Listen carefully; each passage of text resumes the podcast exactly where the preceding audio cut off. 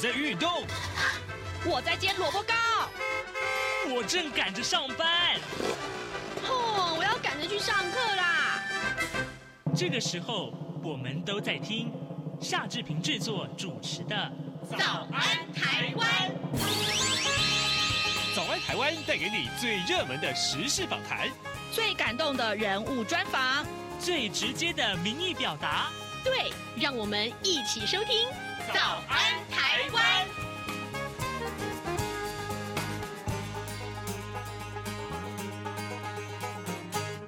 早安，台湾！我是夏志平。今天是二零二三年的六月三十号，星期五。在今天的节目当中呢，志平仍然持续要为您播出在天堂门前留步的第三则专题报道。它的题目呢是“安身也安心”啊，高龄政策要跟上。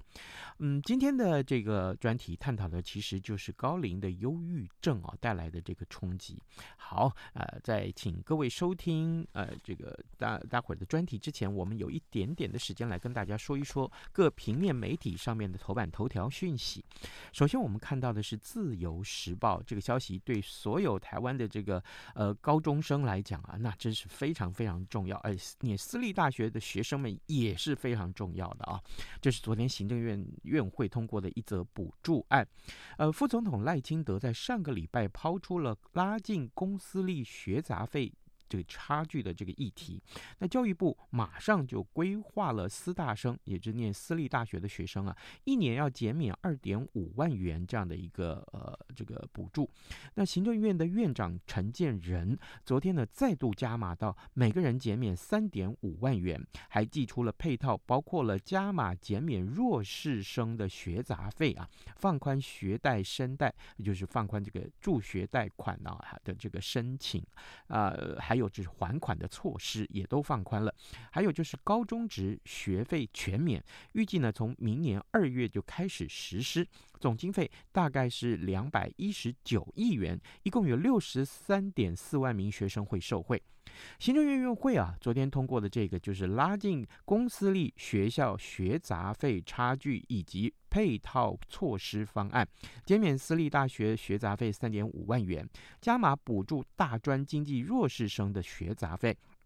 那么原先的家庭呢，年所得是七十万元以下的学生的话呢，那么定额减免学杂费两万元。新增家庭了，呃，这个呃年所得七十万到九十万的话呢，就是可以定额减免学杂费一点五万元。符合条件最多呢，是可以减到五点五万元。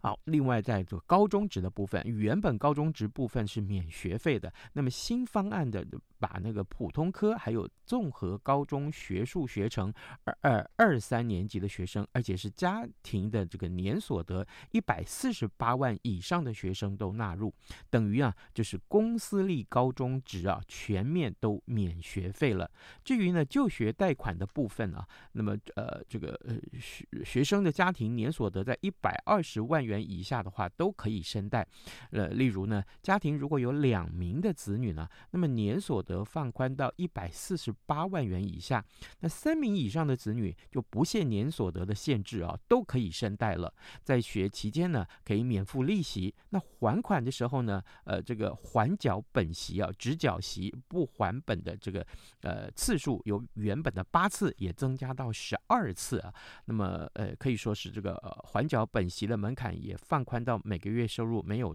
到这个五万块钱，所以呢，当然，呃，也跟大家报告一下，这是一个很好的消息啊。这家里面有正在呃念书的小朋友，嗯，说不定啊，非常关注这个话题。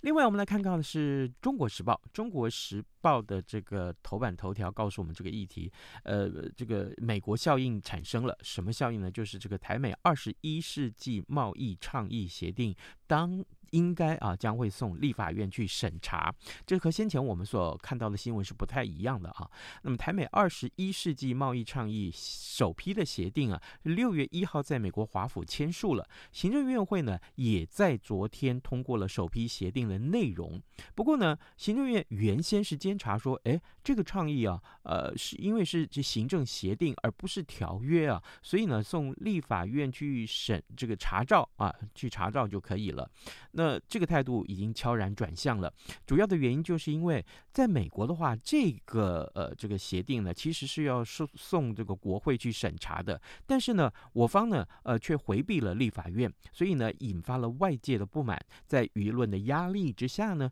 行政院和呃绿营的立委协商之后，有意把这个查照，就是原本只要这个查照就可以，但是呢改为到立法院去审查啊，这是一个很大的改变。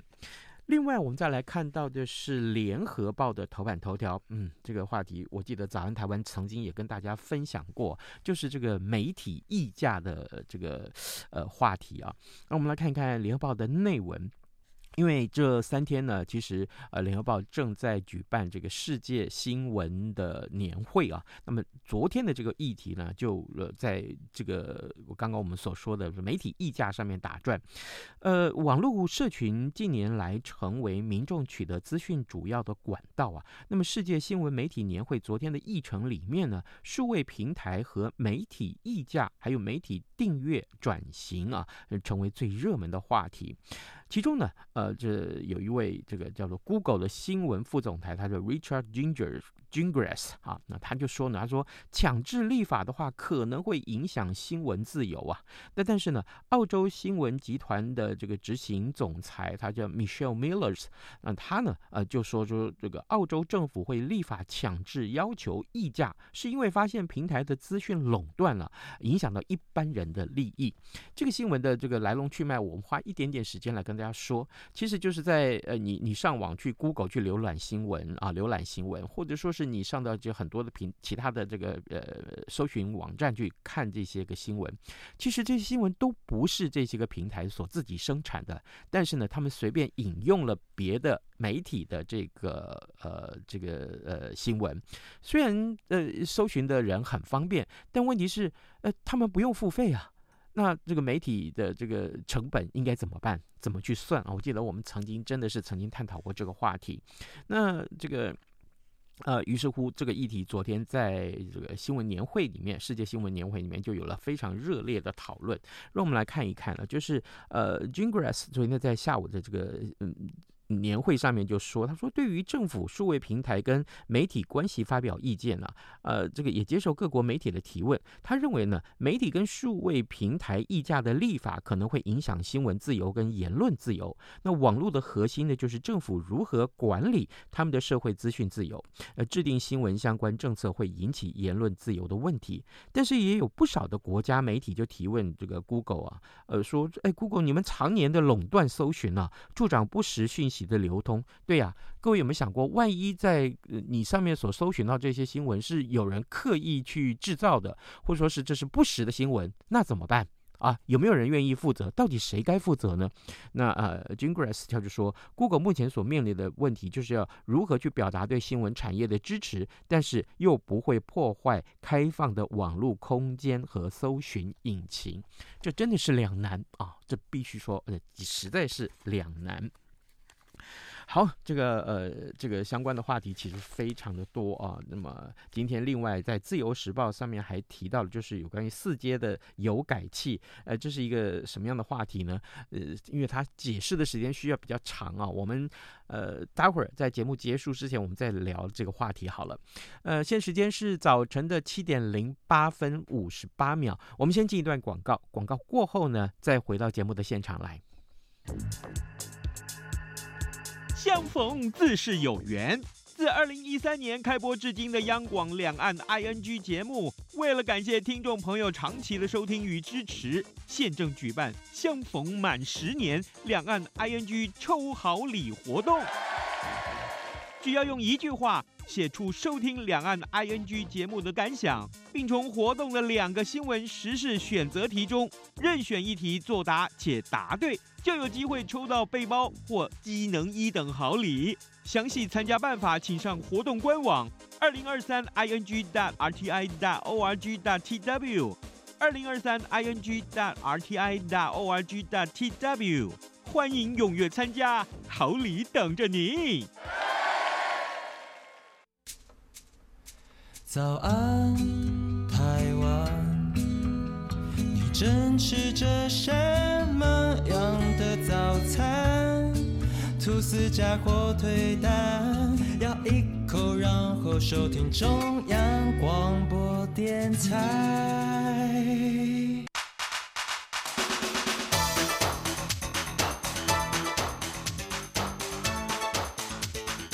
专题报道。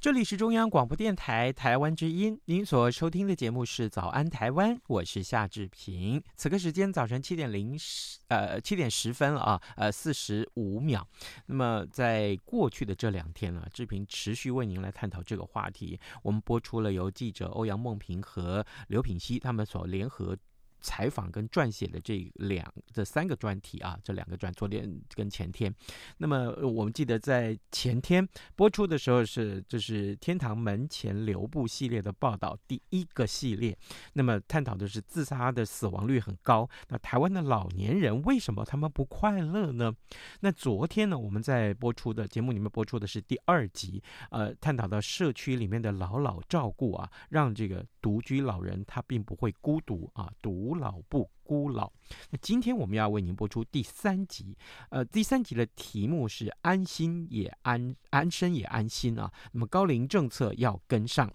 台湾啊即将就要进入这个超高龄的社会了。为了因应排山倒海而来的这个呃 老年问题啊，那么政府可以说是积极推动各项老人政策，但是呢都。着重在这个经济的协助啦，啊，生活的保障啦，或是身体上面的医疗照顾。面对人际关系呢，在高科技时代可以说是越显疏离啊。再加上这个结婚率的下降，还有少子化的影响，家庭的支撑呢，已经不像以往了。那么老化所带来的心理冲击，往往是更具有杀伤力。现行的政策能不能抵挡得住老年忧郁的浪潮来袭呢？各位，请听记者刘品希和欧阳梦平的采访报道。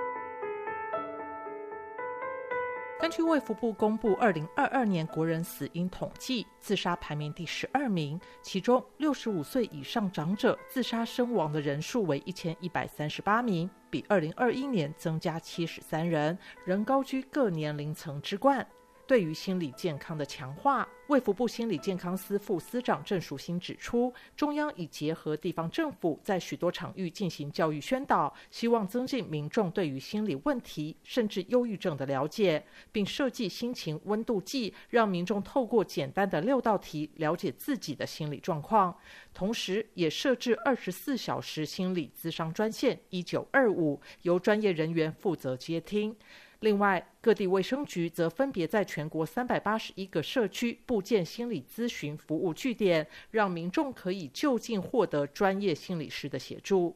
至于在高龄政策方面，郑淑馨坦言，过去确实对于心理健康的琢磨较少，但在卫福部于二零二一年提出的高龄社会白皮书中，已经将促进长者的心理健康纳入行动方案。根据白皮书的内容，将提升高龄者的数位连结，以及与家庭、社区、职场的连结，并鼓励高龄者积极参与社会活动或志愿服务。他说。我们目前的这个呃，在心理健康促进，也就是说前端预防的这个资源的部分，我们其实也有在做一些呃比重的调整。我们希望说，这个前端心理健康促进的这个经费的比重可以更加的，就是能够再增加一点。但是这个必须要逐年的来做一个达成。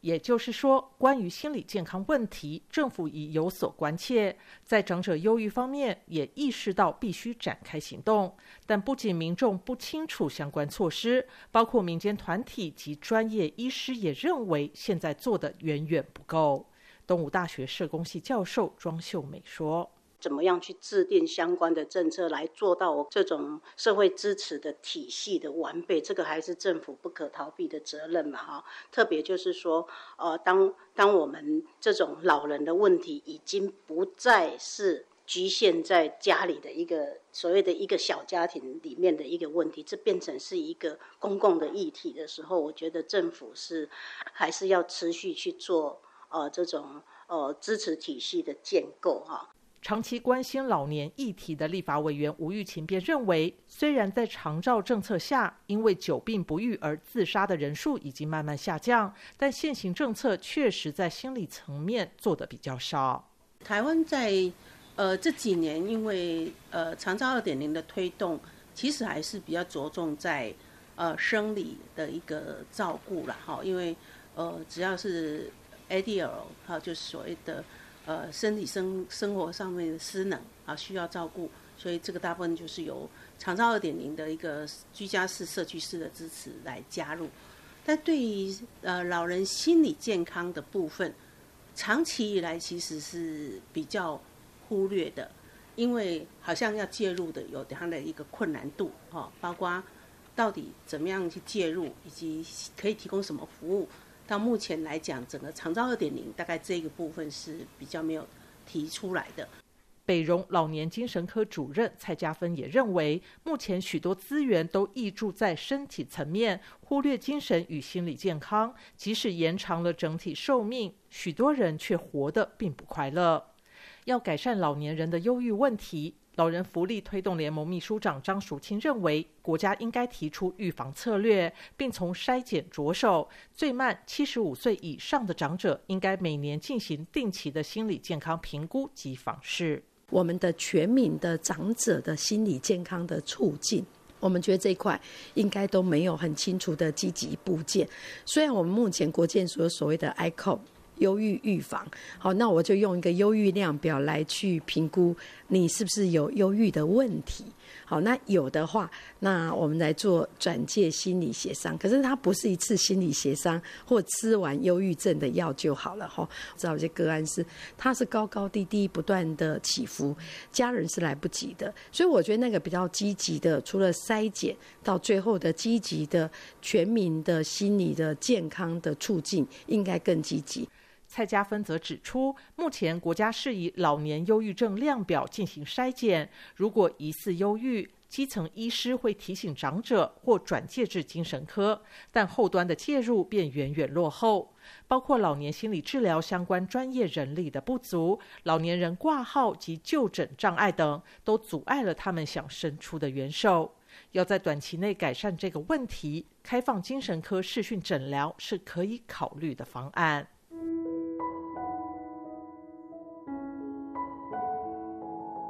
至于要如何对付引发高龄者忧郁的最大风险因子——孤独，社区的功能被寄予厚望。虽然目前对于长者已经有关怀访视服务，但吴玉琴认为做法应该更细致，且明定在关怀访视的项目中。他说：“都会里面，我们常常碰到的是这个社区的大楼，只要门一关，其实不知道里面是谁。好，所以除非它发生问题，所以这个部分在整个。”呃，都会里面的这个社区的连结，我觉得难度就很高，而且人口又那么密集，门一关起来根本不知道里面住的是谁，所以这部分其实是整个社政或是呃民政系统要建立的是相关的关怀访视的名单，你至少在功能上应该是知道说每个长辈的状况是什么，好，那如果能够更。更是游说他能走出来，这个才更是呃一个好的做法，而不是只有关怀问案。吴玉琴强调，要担起自杀守门人的前锋角色，就必须对于风险的辨识具备一定的专业及敏感度，能够及时发现异常状况，并清楚如何进行后续的承接与连接。庄秀梅也认为，目前社区照顾关怀据点多靠民间运作，部分有心理专业人士进驻，但仍然不够。要建构社会支持体系，专业度就必须再提高。他指出，已进入超高龄社会的日本，是借由设置社区整合支援中心作为社区照顾服务的窗口，业务就包括预防性照顾，并配置健康指导员、照顾管理专员及社会福祉士共三类专业人员，其中社会福祉士也就是台湾的社工师。这一个中心里面，它就是真的是用社区的角度在思考，就是说我怎么样呃能够可以来啊、透过在这个中心里面有包括这个呃社工员哈，呃，社工人员等等几个专业的人员在这边，然后去做这些，包括我们刚才提到的独居的老人的这种探访等等的。我个人是觉得还蛮不错的哈。可是好像我们目前发展出来的社区照顾关怀据点，我觉得比较不是那样。我觉得那个是我认为比较理想的方式，就是社区整合照顾中心的概念。若要让专业人员进驻社区，人力将是一大考验。根据卫福部统计至二零二一年底的资料，全台社会工作专职人数为一万七千零一十五人，社工的负担重、压力大，而且无法反映在薪资上，许多人因而转行，造成人才与社会双输的局面。庄秀美认为，日本的经验同样可供参考。日本的这个独居老人很多。东京府的这个政府，他们已经把有一些这些业务，他委托给开业社公司来做，其中有一项也包括自杀防治哈。过去日本的这个自杀率是算亚洲最高的哈，可近几年来他们是有一点下下降。那台湾也蛮高的哈。那我们可能也是呃觉得是说，社公司在比较整合性的社会支持的。这种福利体系支持的这个体系之下，他有没有办法来做这样的事情？我的期待是这样啊，也就是包括这个心理支持啊。庄秀美指出，近十年日本所称的社会福祉士独立开业人数增加，他们通常已有工作经验，不但各有专精，也怀抱热忱，有能力承接政府的方案，而且没有机构内社工可能面临的限制与包袱，为社会安全网注入心血。反观台湾，截至二零二零年的统计，开业社工师人数只有二十八人，还有很大的成长空间。而在专业人力问题尚未解决前，只能仰赖民间力量扮演及战力。郑淑馨便指出，如果 NGO 能够针对心理健康促进开发出新的服务模式，可以向政府申请补助。中央也希望结合 NGO 进行相关方案。中央这边也会推出一些呃，譬如说呃一些试办的方案。那我们是说哦，看看我们心理健康能够有什么样一个比较呃值得去发展的模式。那我们也会跟我们的 NGO 做一个合作，那可能推出呃就是比较符合民众需要的一些心理健康促进的方案。然后试办之后，如果成效不错，我们再做管委来做一个推动。所以大概是这样子的一个流程。老人福利推动联盟正与全国十个社区共同推动孤独处方间计划。秘书长张淑清表示，以他们的经验，计划先行，最后希望能够融入常规型政策。蔡家芬则提醒，现行精神健康政策都是以所谓计划的形式推行，由于不稳定，执行端已抱怨多年。他认为，还是需要有持续存在的政策，才不至于在计划结束后便无以为继。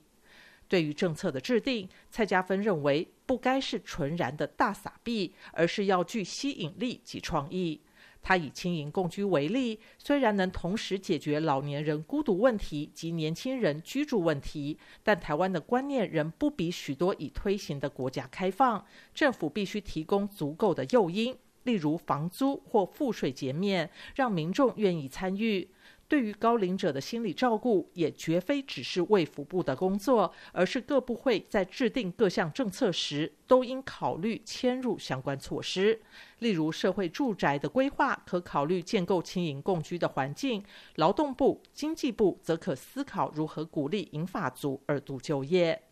蔡家芬也指出，长照使用率未达预期，更常有病友团体或家属抱怨政府给的不是他们想要的。因此，他提醒政策的制定要更有同理心，从长辈的思维出发。因为我们这边是农民总医院，很多农民都是来聊天的。你要是往那个医疗资源浪费，你就会觉得这很浪费钱。后来你冷静想想，没有没有，你他解决很多问题，他让他们每天有事做，他们就在那边交朋友，他们就是来玩的。可是，你就觉得长辈啊，那有百货公司你不去，因为他们的那个文化背景里面可能会觉得那种是浪费。可是他觉得看医生很重要，他觉得来荣总享受退服会给他的 benefit 就是赚。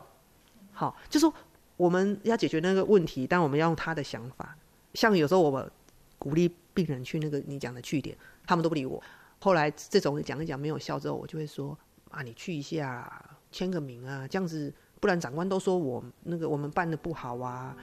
结果你知道，长辈认为哈，要让医生有面子，所以要去一下。我要不然就要讲这个，要不然就要讲说，你有去的话哈，你就是有使用查查服务，这样你儿子报税的时候就可以有长照特别扣除。哎，他可能就觉得哎还可以考虑。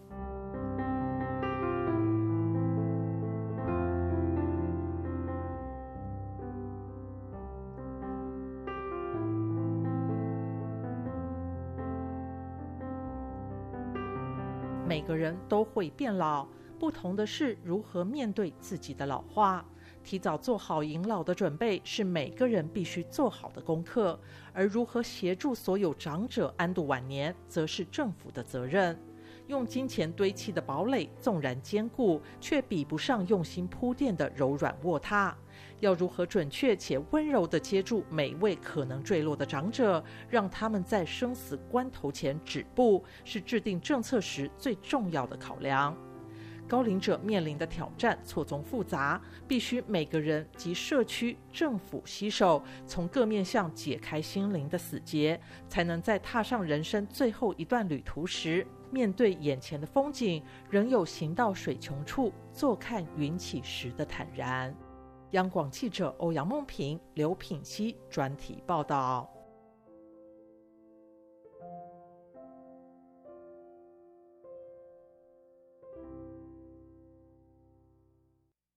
RTI 明信片寄情征件活动加码送好礼，赶快挑选一张代表家乡特色的明信片，或用拍照的方式写下你对世界的期许与祝福。加码好礼第一重，即日起到六月二十五号为止，只要先将你要寄出的明信片拍照，并且 email 寄到活动信箱 d e a r r t i at gmail dot com。就有机会获得外面买不到的央广客制好礼，加码好礼第二重。只要在七月六号之前寄达纸本明信片者，就可以加码再抽央广客制的台湾特有种帆布包哦。征件活动延长至七月十八号，还在等什么？更多活动资讯，请上央广官网搜寻。Dear RTI，早安。台湾，你正吃着什么样的早餐？吐司加火腿蛋，咬一口，然后收听中央广播电台。早安，报马仔。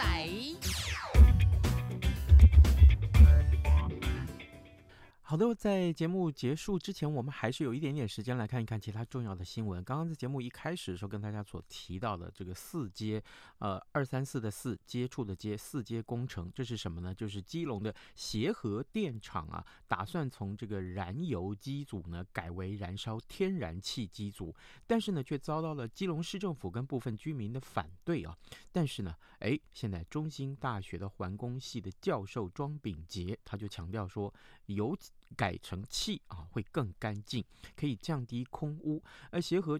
至少可以减少百分之七十二的空气污染，那船舶的污染还可以减少百分之五十，而且呢，天然气比燃油使用安全了。国际航运跟邮轮采这个燃气环保的趋势啊，已经非常明显。那基隆港如果呢设这个燃气加注站的话，未来还渴望成为东北亚的这个第一座氢能港。呃，今天呃，《自由时报》可以说是把这个四阶的这个呃鼓励四阶要做这件事情啊，做了很多篇幅的报道，包括它的八版也做了这样的一个报道。